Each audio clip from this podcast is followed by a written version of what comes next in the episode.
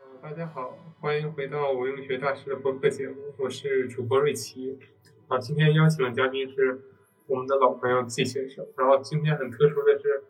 我们跟季先生是他从三次元搬到了二次元，搬到了现实之中。我们不是网上录音，我们是现场录音。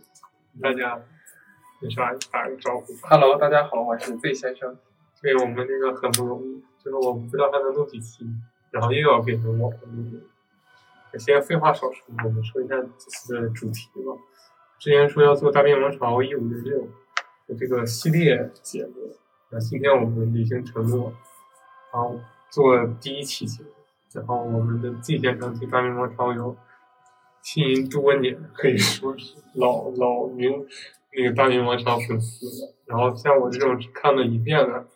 也是被他的强烈安利之下，觉得特别精彩，然后特别有这个思想思想性，所以现在也有一定的这个指引吧，现实生活。然后我们就觉得，嗯，做一下这个从头做一下《大明王朝》的赏析。嗯，然后我们今天就从本片的开始开头讲起。哦，我们先讲一讲这个刚开始的两件事情吧。第一件事情就是，呃，呃，就是行杖行嘛，杖行周云逸。然后第二件事情就是预想会议。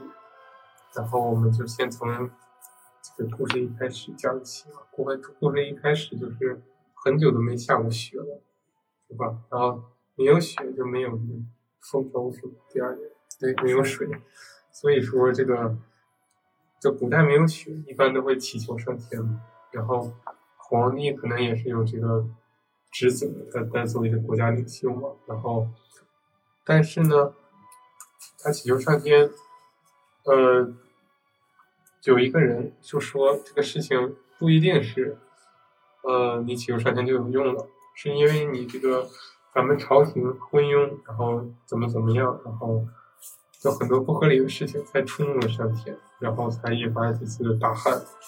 所以说，他就敢于直言。然后敢于直言呢，他的名字叫做周云逸，他就是这个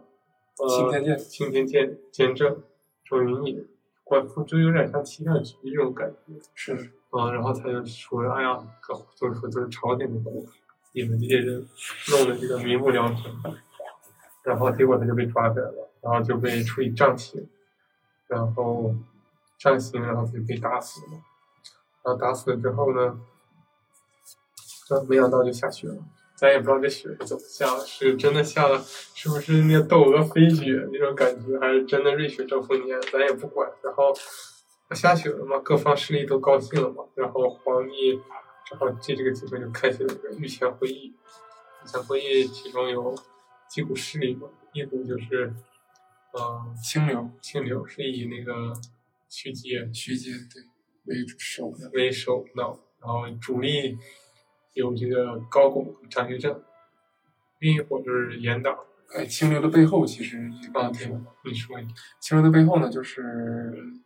裕王爷，就是皇上的儿子，嗯，我们得说，皇上在这部剧里只有一个儿子，嗯，就是唯一继承人。对，唯一继承人就是这个裕王，嗯，那下一个就是严党，对，严党是以那个首辅严嵩，那个首辅应该算是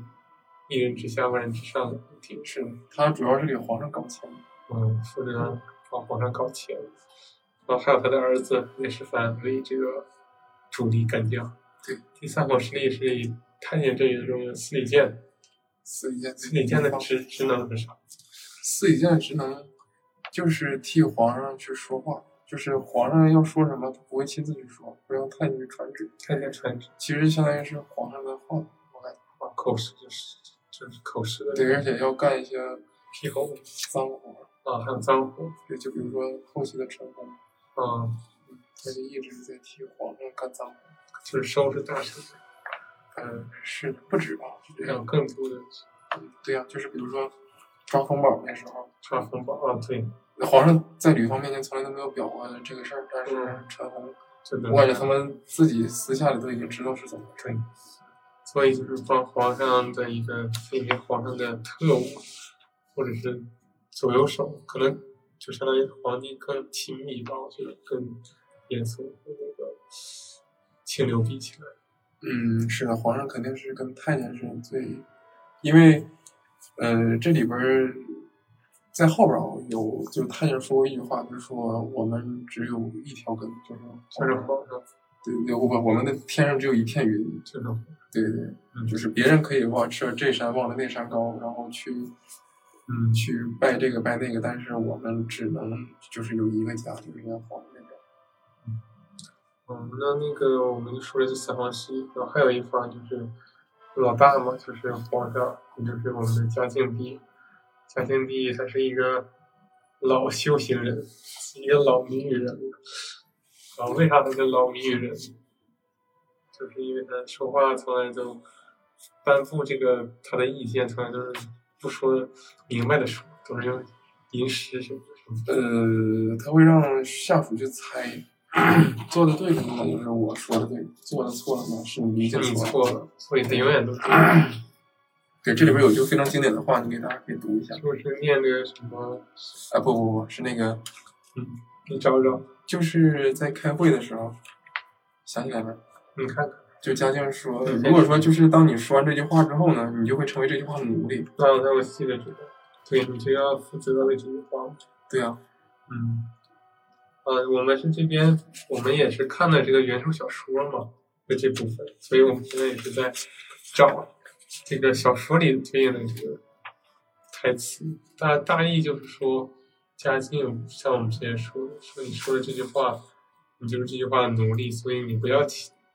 轻易的说话。所以嘉靖就是用打谜语的方式，呃这样我觉得他就给既表达了一定的含义，又不用对这句话负责。嘉靖帝永远立于不败之地，是的，对，这就是他的这个奸诈或者聪明的地方，可以这么说。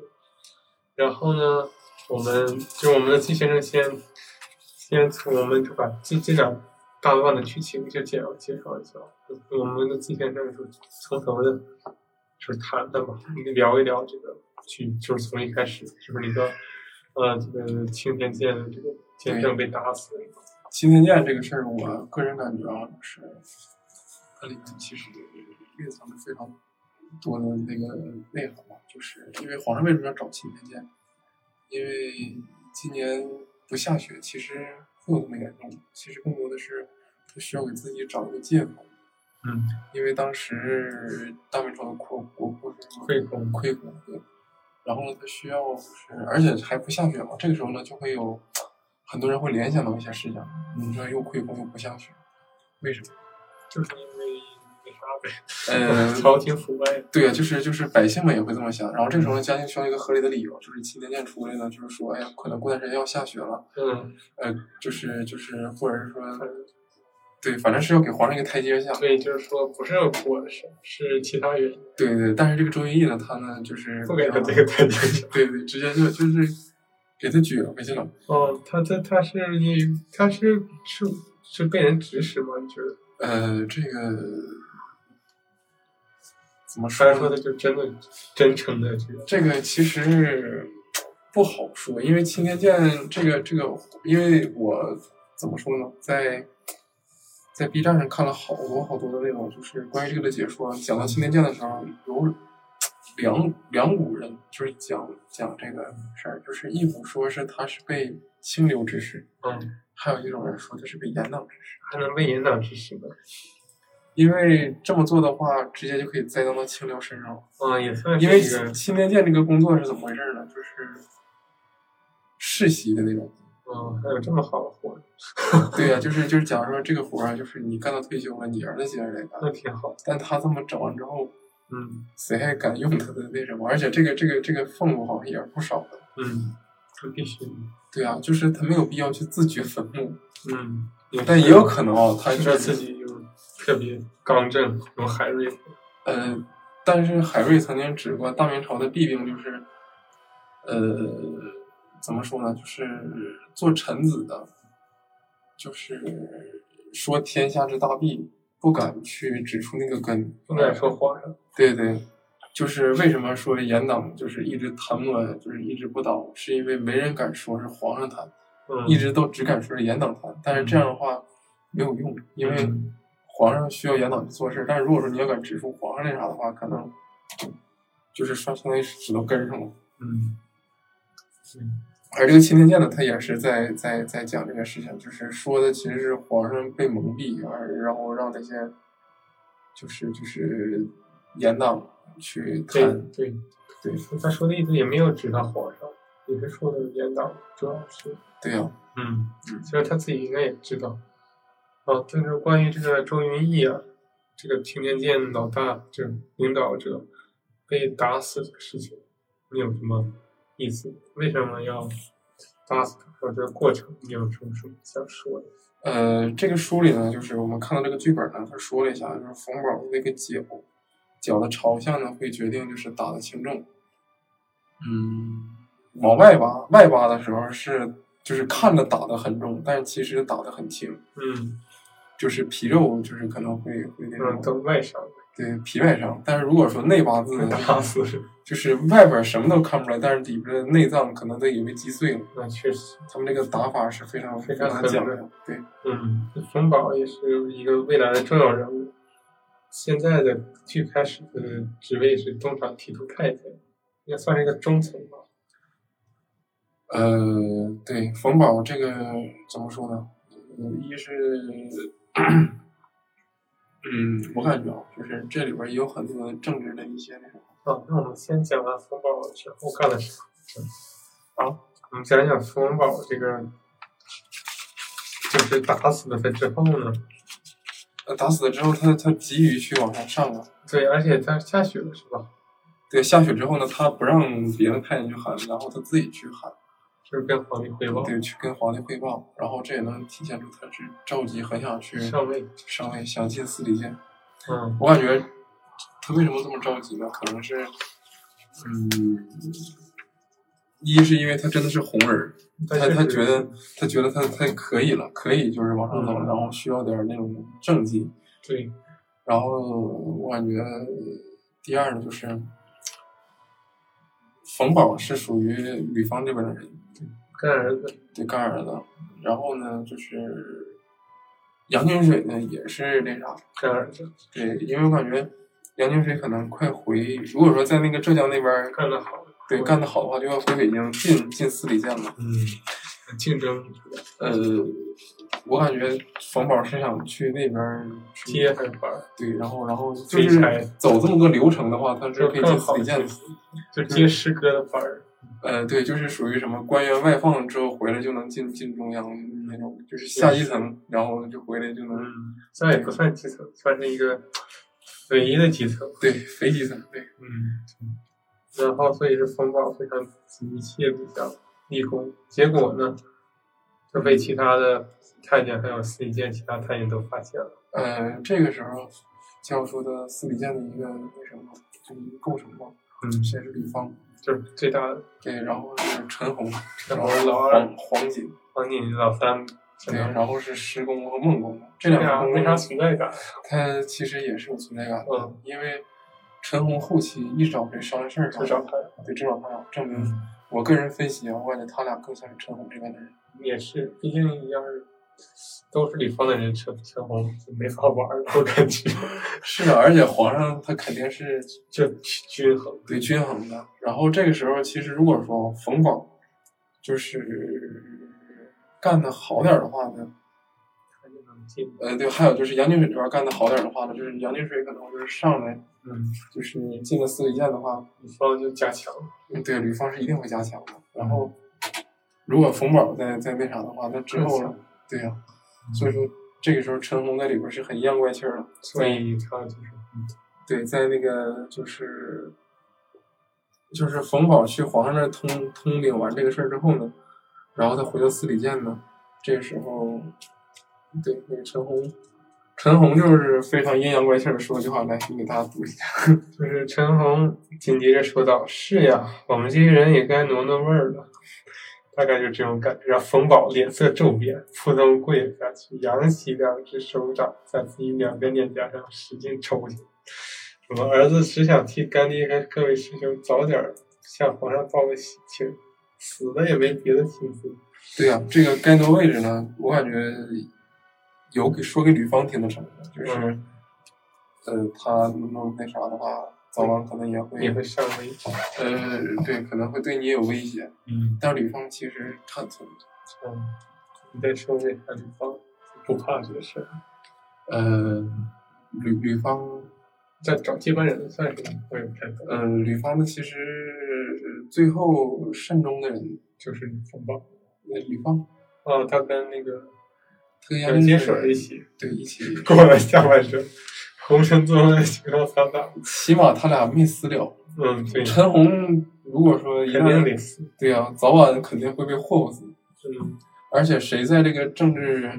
就是漩涡的中心，谁就会越危险。因为他又不可能永远都是需要他这条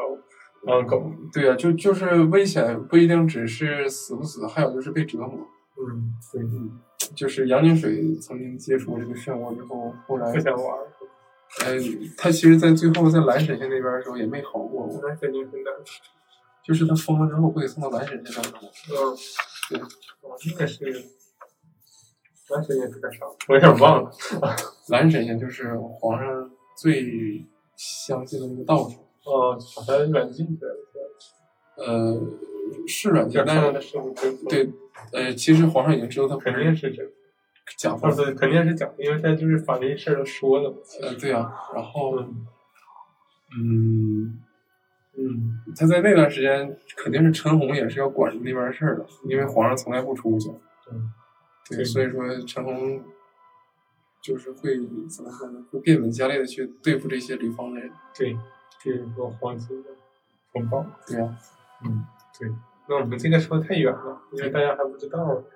这对个，就是简单的说一下这些人都是谁。比如说这个冯宝和黄景，就是李方友，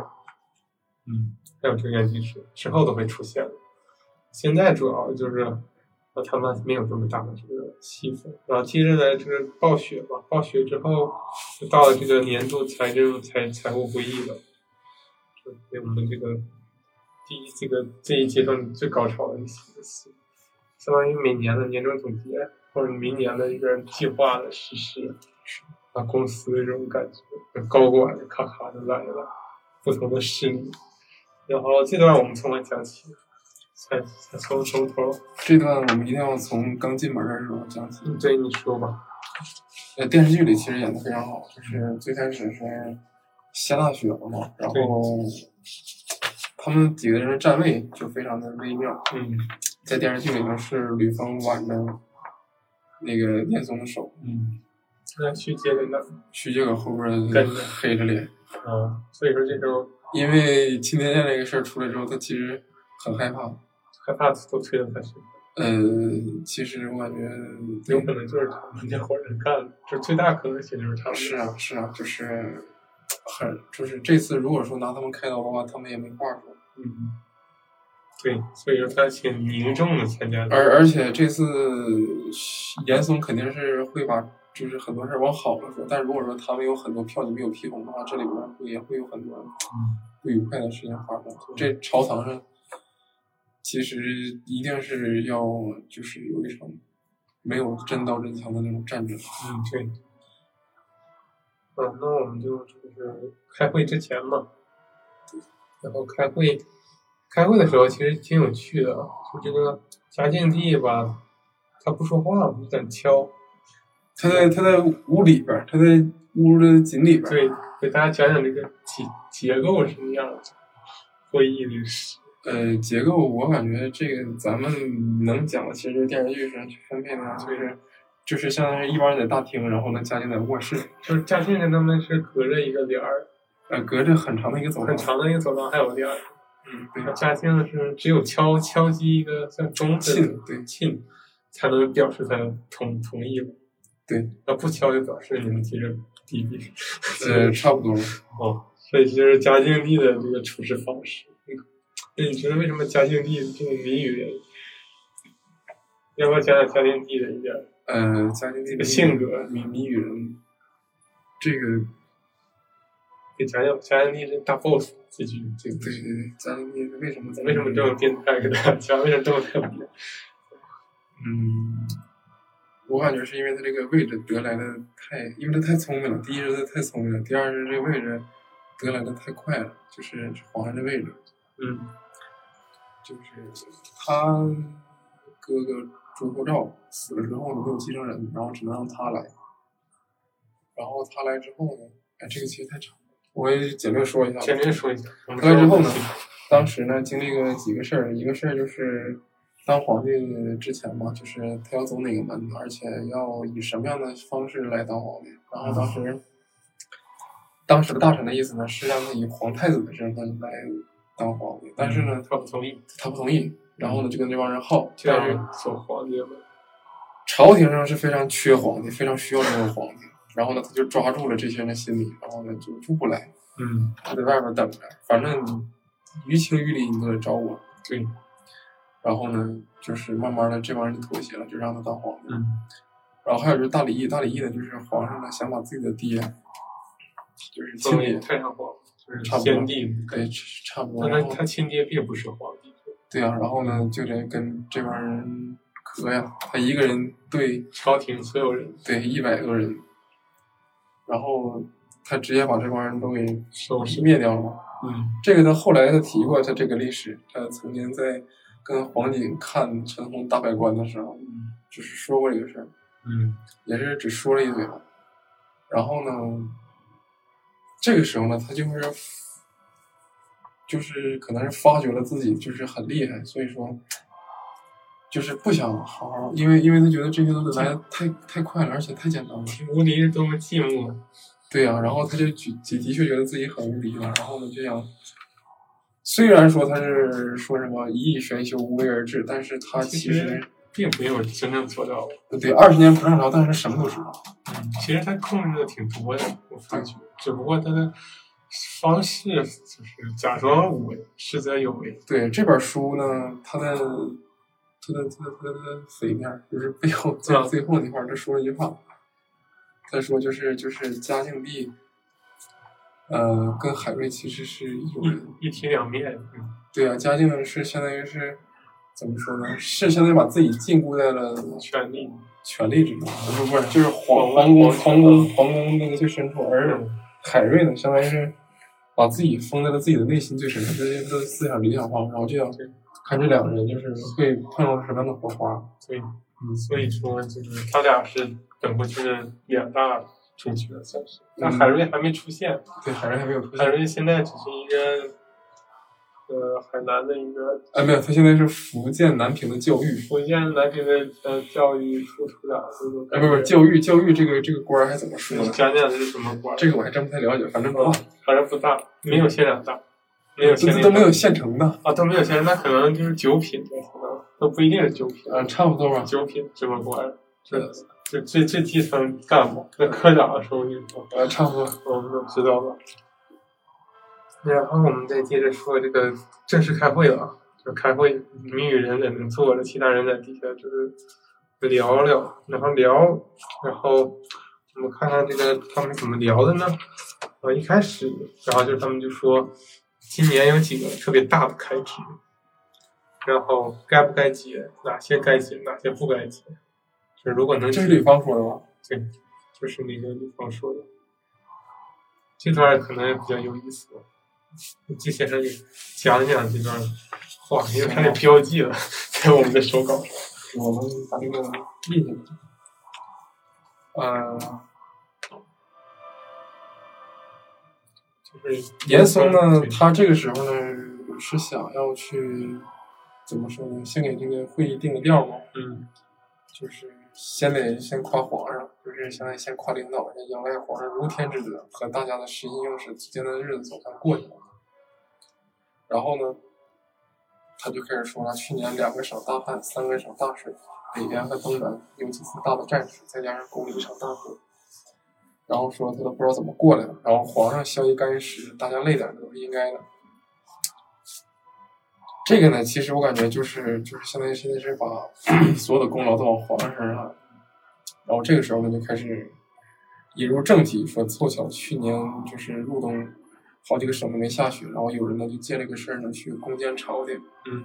然后说如果说今天再没有下雪，我们这些人恐怕都要去请罪辞职了。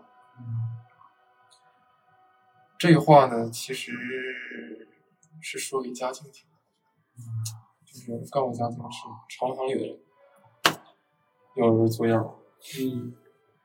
然后呢，说这都不要紧，要紧的是我大明朝今年的盐城，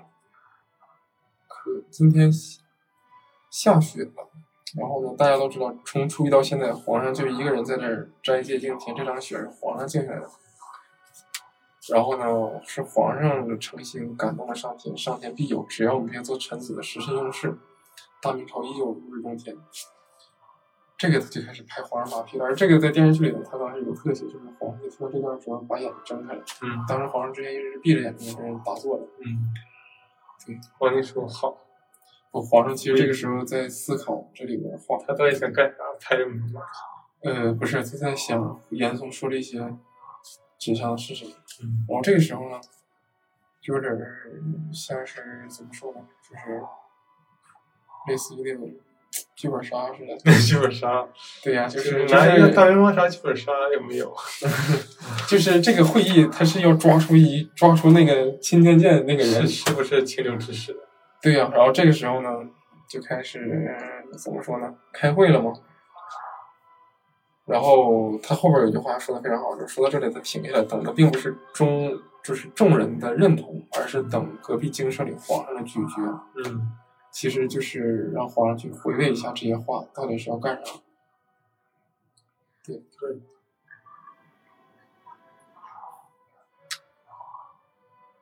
嗯，然后这个时候呢，就是要吵架了。嗯。吵架这段儿你来看一看。啊，这个时候其实就是，嗯，他们就，其实下一个阶段其实就是互相撕逼吧，算是，就是他们就是各项指标，就是清流就说有几个东西他们对，清都流派不出的是能高填拱，的，然后严严党派出的是严世蕃，他俩撕逼。就是他们说不能签字，因为这个费用对不上，是这个意思吧？呃，是的，就是吏部和工部的开支账单账单太大了，不敢签字。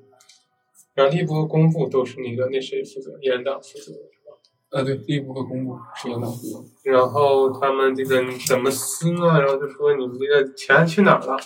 对，大先概说一下是吏部吧，吏部是举荐官员的地方，嗯，工部是给皇上就是修东西的，对修东西就就建设的那种。嗯，所以说吏部啊，吏部是，呃，而且主要是，嗯，户部尚书是高拱，户部就是说这个，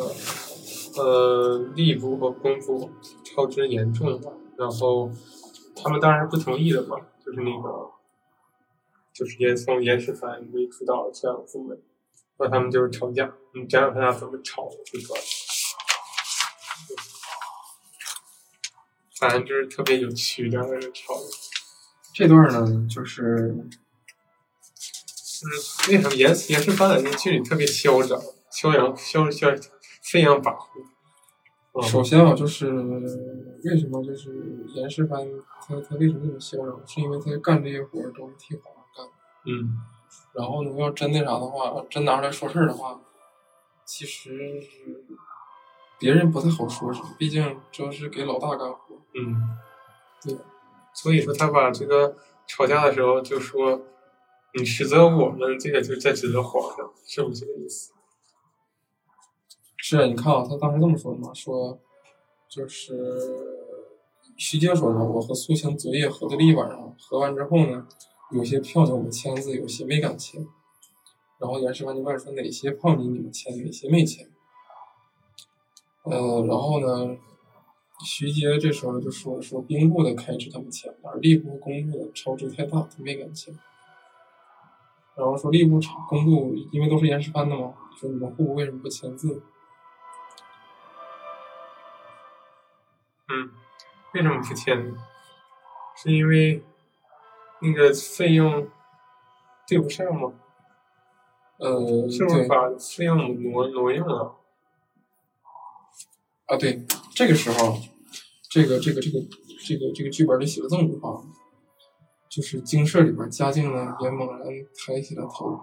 就是一个声音就出来了，就周易的声音，嗯就说那个什么那天开枝无度，这是上天的警示。嗯然后他的目光呢也落到了自己手中的账册上，嗯然后呢，就是这个账册上面写的是大明三十九年总账册。这个时候他其实在想，就是指使周易的人是谁？其实皇上感觉现在一直在想这个问题，嗯通过他们吵架去思考这个问题。所以现在要要要要，咱就要揣测一下他们的心理嘛。嗯其实严严党嘛，可能这次的目的只有一个，就是试着让皇上就是就是就是把火引到清流身上。嗯然后呢，清流呢就是想借着这个事儿呢，就是攻击严党。嗯，说他们贪对啊瞎瞎整，对啊，其实我感觉没有一个好玩儿。嗯，确实，对啊，然后这个时候呢，就是我看好，啊嗯，就是当时严世蕃说句话，我说各部开支内阁拟票的时候呢，大家都在场，为什么就是签一个不签一个，户部到底要干什么呢？然后呢，高拱就开始跟人说说什么小老什么户部是大明的户部，然后不是什么你们我们的公部，什么这句话感觉就是比较无力一样，嗯就是就是就像是开始搁这没事找事儿了，有点。嗯。其实我觉得你某种意义上也是在说，这个，嗯，严嵩也是反，是不是太太嚣张了，太嚣太张了把天下当他家了？但是有这个暗示讽刺，是的，是的，有有点。然后呢，但是呢，高拱呢，他总是会把一句话挂在嘴巴里，什么无非是罢官彻底，他总想不干。威威胁， 对呀、然后他每次这样的时候呢，其实就这个像是小媳妇儿的 撒泼一样，你觉得真的有用吗？没用啊。他他要是不干的话，还有别人上，他干不干其实不归他那啥，不归那不归是他皇上，对呀、嗯然后呢，严严世蕃呢也是有点那啥嘛，就是喊了声爹嘛，就是有点委屈。嗯，太朝堂之上无父子，是朝堂之上无父子。也是反。然后这时候呢，吕吕方呢就该去那什么，吕方就说了一句话，说我也该提个醒，议事就是议事，就不要动不动扯到什么八卦扯，谁该干什么谁不该干什么。这感受就在皇上心里，希望大家明白。嗯，嗯，因为朝现在这时候需要一个人来当和事对和事就是平衡一下，对，感觉他还吵不出来什么但是是，然后其实之前那些都是废话，因为谁都没有提这钱是咋回事儿，这时候开始提了。嗯提到钱的时候呢，就开始提到钱，钱他一般都说是啊，先说的是工部，工部就是嗯，宫殿开支是吗？对啊呀、对呀、造宫殿，对造就是修宫殿开支嘛，嗯然后超支了，嗯，几百两超支了几百万，我看看啊数字我觉得不重要，就是超支了就一千四百万两，嗯，挺多呀。对，公布超支一千四百万点儿，他们就需要查这一千四百万点儿到底是花在哪了。是啊，嗯，所以说不肯签字。严党是怎么解释的呢关于这个公布的超支？超支这个事儿呢，严党严党说就是替皇上干活嘛，对，就是说从那哪儿从云贵地区运木料，嗯，嗯，然后呢就是话费不菲。呃，因为路没有路，嗯，这得只能修从路海上啊，海也上得走海上走。对，然后呢说大船都翻了好几艘，然后这时候呢又提到了兵部，平常啊就是，也就是说，公布的费用是放在了这个修宫殿的木材费、运输费上，对啊，然后兵部的赔空。呃，兵兵部的亏空是张居正那边的是怎么回事？就是严世蕃他们就是调用了几艘那个兵部的大船去运这个木料，然后呢，这船应该也是现造的，然后直接寄到兵部这儿了。所以说，兵部的亏空也是来自于工嗯作。是的，是的。嗯然后这个时候呢，就是严世那谁，就是讲来讲去呢，都是功夫造造宫殿造的，对，反正后来皇上呢也直接就是说可以报销，可以报销。这皇上定的调的，对，皇上说就哦这要个是给我整的，你们不能再查了。他们做的是对的，就大概是嗯这个意思。嗯呃差不多吧。然后呢，之后，这个定了调之后，清明他是怎么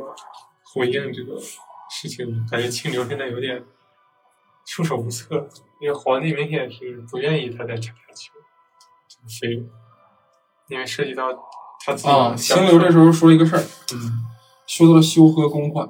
嗯就是说江浙地区嘛是朝廷的赋税重地，然后呢说修和公款的时候说到了白某河和吴淞江，嗯呃，花了是，我看看哦，这啊花了是两百万两，哎两哎三百五十万两。嗯然后呢，说到那个新安江的时候，花的是二百五十万两，嗯，就是差不多这一样，就是一条江修的是那两条两条线的江，钱，对两条然后江还出事儿了是吗？是啊，这是怎哎么？不不没出这事是事儿，儿这是没出事儿。对嗯然后呢，就是就是意思就是说说这就是就是肯定是有人从里面贪钱嘛。嗯，暗示了一点，对，暗示这一点嗯。然后呢，就是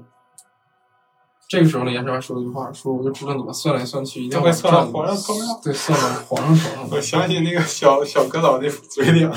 呃，电视剧于是，然后这时候呢，就是就是高拱直接说说，小不着你要杀人，干脆直接动手，用不着这样欲加之罪。这倒算了。嗯，对，嗯，那我我们其实关于修河堤这个事儿，其实呃，也是凡也说，你们清流不不一定是只冲着我们公布来的吧？因为修河堤这个事儿，其实不光需要我们批预算，而且还需要这个呃宫里去派人监修。难道你这样说，这个司礼监也有这个贪污的嫌疑吗？然后我就知道你们肯定会算到皇帝身上的。然后这个时候，严世蕃就是总喜欢把锅甩到司礼监乃至皇上身上，让清流无话可说。我清流就很生气嘛，我清流就说，那也去接就说这是公义，户部提出疑问，公不能说清就可以了，有何罪呢？小阁老，如果有什么单不合，户部都可以提出，用不着生气。然后咱们这个小说里就说，徐阶这句话呢，轻轻松松的化解了严世蕃的杀气，又不露痕迹的保护了高拱，所以严嵩严严世蕃那边就闭嘴了。然后闭嘴了之后呢，就提到了这个兵部啊，兵部之前那个船的事儿说完了嘛，说完了船的事儿，可是他也说他们船因为倭寇骚乱嘛，然后他们商船无法出海，对吧？然后再加上现在的这个税都加到了嘉庆四十五年，就像鹅城一样，收到了多少年多少年之后了。然后张居正就开始提到下一个话题了。张居正就说：“我们这个事儿不不仅仅是要争这一两件具体的事情，我们要争的是之后怎么办，以后还这么过，咱们怎么以后就完了？哎，就就改变一下。”是寅吃卯粮。也听母粮就废了。然后张居正就是想要说把这个事儿说清楚啊，不要总把这事儿就弄得像我们要指责你，我们为了大明好。啊，这个时候就开始打起来了。然后啊，高拱就说严世蕃娶了九个老婆，然后然后就开始干起来，就开始打流氓战术了，互相就没有一点大臣的高管的那个姿态了。这时，嘉嘉靖出场，啊，这些人说嘉靖的出场，那种教父的出场的感觉一样。对，嘉靖出场呢，献吟诗哈，嗯、念了一首诗，经典谜语人，对，叫练得身形似鹤形。然后这个时候呢，所有人一听到嘉靖这句话呢，咕咚就跪下来了，但是没有人说万岁，因为等着嘉靖把这个下一个谜语说完了。就把这个诗读完嘛，呃，千书松下两寒经。我来问道，吴玉说：“云在青天，水在瓶。”念完之后呢，嗯，这个“云在青天水在瓶”是关键的一句话。对，因为这个时候呢，所有人都知道念完了，开始啊，臣等恭祝皇上啊，万岁万岁啊。然后呢，嘉靖呢就开始把目光看严嵩，其实他就是想把这事儿平息一下。对对，然后呢，首先问严嵩的一个问题就是说，诽谤朝廷那个卓永义的后台查没查清？对，说问说严世蕃说这个后台嘛就在这个朝堂里，嗯，说在你们内阁里，然后呢问说这里有没有周瑜的后台，而严嵩呢就说这里没有周瑜的后台，为什么他会这么说？那肯定嘛，这大家都在这呢，面子上是面子上要过得去，对啊，就算说是是的话，说如果真说是有的话，而且说是谁的话，到最后非常难查不，清的话，那也是他自己的锅，呃对呀、就污蔑之意呗。对呀、啊他只能说不是。然后嘉靖这时候就开始问，对，说嘉靖说那个为什么中医能把这个说得这么清楚？然后严嵩就说因为朝廷无私账。开始成了，都是名将。对呀、我们然后说宫殿里这个费用他都没有知道，然后说因为公公走了还是明账。嗯所以就是又通过这事儿又把自己给我摔了。对，而且还让清流很舒服，嗯，也算是买个好吧。对，然后这时候你看啊，就是嘉靖直接就是对严世蕃说，说不要看这样看着你爹，可能当时严世蕃有点失落了，觉得爹怎么这么怂呢？不敢我干感觉了。爹叛变了。嗯，其实他是没有智慧的，想然着后嘉靖直接就说说要跟他好好学着。差远了。然后这个时候呢，嘉靖就开始说了一句话，说问道师为什么这么喜欢这个问道师？说他最喜欢的地方就是这个云在青天水在平，为啥呢？呃，就是云在青天水在平嘛，意思就是云在天上，水在瓶子里。嗯然后说有些人是云，有些人是水，只是自己所做的事儿不同，没有忠，没有奸臣，都是忠臣。嗯，所以就是他平息了两只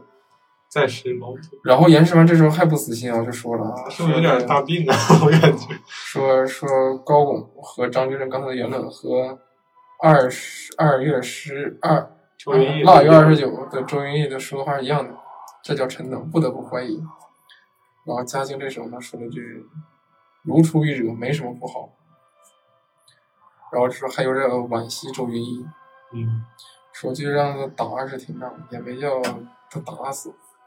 其实我感觉当时嘉靖可能肯就定是要打死，对，但是呢，这时候不能这么说，就是给清流一个面子。对，然后这时候就得把锅甩给冯宝，嗯，好吧。然后说让吕方查查是谁打的。嗯，然后下面我们说到了那个下一阶段，就是对，搞钱，就是我们别吵了，我们三三三六对，怎这么个搞嗯这钱时？候还没有，因为因为还得还有几个问题没有解决。还有什么问题？严世蕃那个问题说那个九老个婆九个那个无老，所谓，我觉得对，因就为是他把想点点的。对把，其实我感觉他这次上来先是要把所有的那什么人的那个矛盾先给解开，解开之后才开始研究搞钱，要不然搞钱搞的也不顺心。对不顺心。所以严世蕃的事儿怎么解决的？九个老婆，好汉采取酒席，一句话解决了。然后呢，说搞钱怎么搞的？两条路，开源节流。金流又不用说了。对呀、开源嘛，说这凡是欲则立，不欲则废。然后就说公布那什么修那什么，说之前就是有人提出好像说要在山里修道，但是后来这事给撂下了。然后如果说修道的话，今年就得省着不少钱。然后，然后就是说这事儿由工部负责。然后啊，对，这时候那个嘉靖把眼神就是望向了严世蕃，严世蕃说：“这这事儿是我们的责任。”嗯，因为严世蕃是公布的。然后就开始把这个事儿甩给张居正，说问他那个“欲则立，不欲则废”是不是这个意思？嗯张居正说是这个意思。嗯，我们继续来说一下张居正其实就是要说，其实就要开源嘛，对吧？是这个意思吗？张居正，我感觉他有自己的那什么。你先说一下张居正他这段话张居。正其实就是说，这个，呃，只要海面商路畅通，就能把货物运到波斯、印度，就能挣了好多钱，这就是所谓的开源。但是呢，现在有倭寇啊，倭寇水路受阻，造不出钱呢，就是东西运不出去呢，所以张居正此刻向皇帝申请，就说要那个我们应该增加军饷，平定倭寇，建造战船，重新打通海面后张之路。这其嗯实我们俩分析，张居正是这么说也是有道理的，但是他他自己作为兵部尚书这么说，其实还是为自己谋利，为兵部谋利，为这个为清自己流谋利的。政治，政治谋利。对为自己未来的一些政治道毕路，竟如果他打赢了倭寇，也算大功一件。是啊，嗯，但是呢，当当局这么明显还是小狐狸没有老狐狸道行深，在现在目前，然后这时它这个东西就被呃严嵩借力打力了。你看，这样严嵩要干什么？通过这个事儿，严嵩其实承认了海面货物畅通重要性。严嵩这时候说了句话哦，嗯，这个想法张居正和臣商议过。嗯这个时候呢，清流内部呢会出现嫌隙，就徐他阶觉得和高拱呢就会下意识望向张居正，就张居正觉也得是一愣。他就算是分化了。对啊，就是意思就是你怎么背地里干了什 么？背地里跟严嵩干其什么？实应该没有，按这个道理。是啊，嗯，然后这时候呢，严嵩就说说，把货就是如果说就是把倭寇打完了，该卖什么？他也把话题转到这儿来了，对啊，然后就说卖丝绸，然后说啊，说丝那绸个不够对丝绸不够，对。怎么办？然后这时候呢，就是说可以把农田都改成桑田，这就这是我们全军的前大前半段的核心，改造为桑，对大家改造为桑注意这么改造为重桑这个东西。改造为桑就是把呃稻田、江浙地区改成桑桑田对因为桑田造了桑，桑丝卖出国可以赚很多很多钱，解是决啊。 然后嘉家靖还提出了一些国策，好的国策就是嗯种桑嗯三年免税三年啊，不是仍按农田去征税。嗯，就是相当于税低，对，这样的一来呢，就是鼓励他们。呃，对，挣的呢比农田多，然后呢税还比还跟农田一样。对，但是有没有什么问题呢？听起来很完美，是，很完美。听起来好像没什么问题，但问题在于问题在于执行的人，执行的人，而且在于这个桑苗，对对，桑苗不能吃。不能吃，咱也不可能马上就种好，对吧？对不啊可，能一一个月就好，这是不可能的。那这之前粮食怎么办呢？他是不是也给了一些对策？在大家种出啊，桑，嘉靖，哎，哇塞，你对，嘉靖说了，说那个要从外省给浙江调拨粮食。所以说他们其实也想到这一点了，但是最后就出了问题，是对啊呀、这个其实是之后的事儿。是，我们再再接着讲讲法拉维桑。呃，维桑其实我们来分析一下这个国策吧。就御前会议到这里，其实就已经进入尾声了，这个时候其实各方利益已经把自己的诉求都说完已了。经算是暂时均衡了。大家都对，这时候要说到徐阶，徐阶没有表态，这个反对这个事情，也没有反对，为什么呢？为什么呢？你觉得呢？就是我觉得，呃，续接有点好处嘛，通过这个事情。是，毕竟他也是江浙的人，他也可以趁机兼并土地。所以说，徐阶是想趁改造卫桑的机会，兼并土地。嗯，有可能会有这个想法，但他一想就是组织。我谁知道谁是君子，谁是小人？但是徐阶确实，他说他是大地主，对，他家是哪里人？再加上大地主，所以说，呃，就像后面赵贞吉也是大地主。那赵贞吉之所以清廉，我看不上这几个当前，大概这个是因为他不缺钱。对，所以说呢，就关于《改了维桑》，我们是这部剧的主线剧情。嗯，《改了维桑》其实我们再重申一下，就是为了开源嘛，挣钱，对，就是他搞钱。把浙江的一半的农田改为桑田，一年就可多产蚕丝一千万两以上，也就是多产丝绸二十万匹。其实这个改造为桑那时候还没跟西洋商人谈成这个问题。啊，其实这个时候呢，只是一个计划。呃，就要说另一个，就是桑卖给谁？对，这个这个时候桑卖给谁其实已经不重要了，嗯卖给内地人也行，卖给外国人外也国行，人，甚至自己贪了也行。嗯，确实是这个理儿。是啊，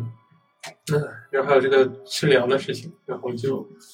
呃，从外省借借粮，你看处处都有问题，他想的都很完美，都觉得大家都会非常自愿的改改农田为桑田，而且就会觉得从外省调粮就很顺利，就一定能把大家都养活。